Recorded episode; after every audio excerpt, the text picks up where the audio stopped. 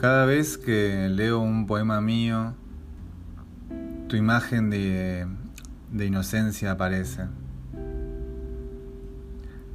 El calor del pensamiento empaña mi cuerpo de sobreviviente y el estado momentáneo, triste y agobiado momento me dejan sentado en la misma silla, en el mismo lugar vacío donde creí haberte conocido, creado, quién sabe. En el absurdo, tan absurdo momento donde mis ojos dejaron de ver que todo era posible. Vacilando en la sombra me quedo, bailando una canción sin coro. Suena un violonchero a lo lejos.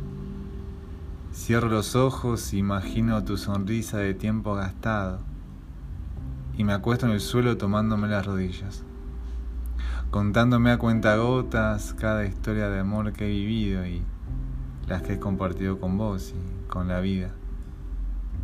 Pues no somos más que eso.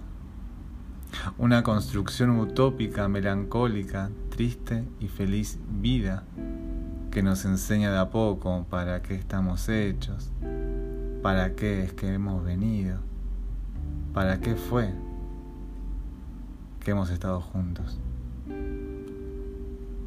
Vení, baila conmigo. El violonchelo ha comenzado a escucharse más fuerte.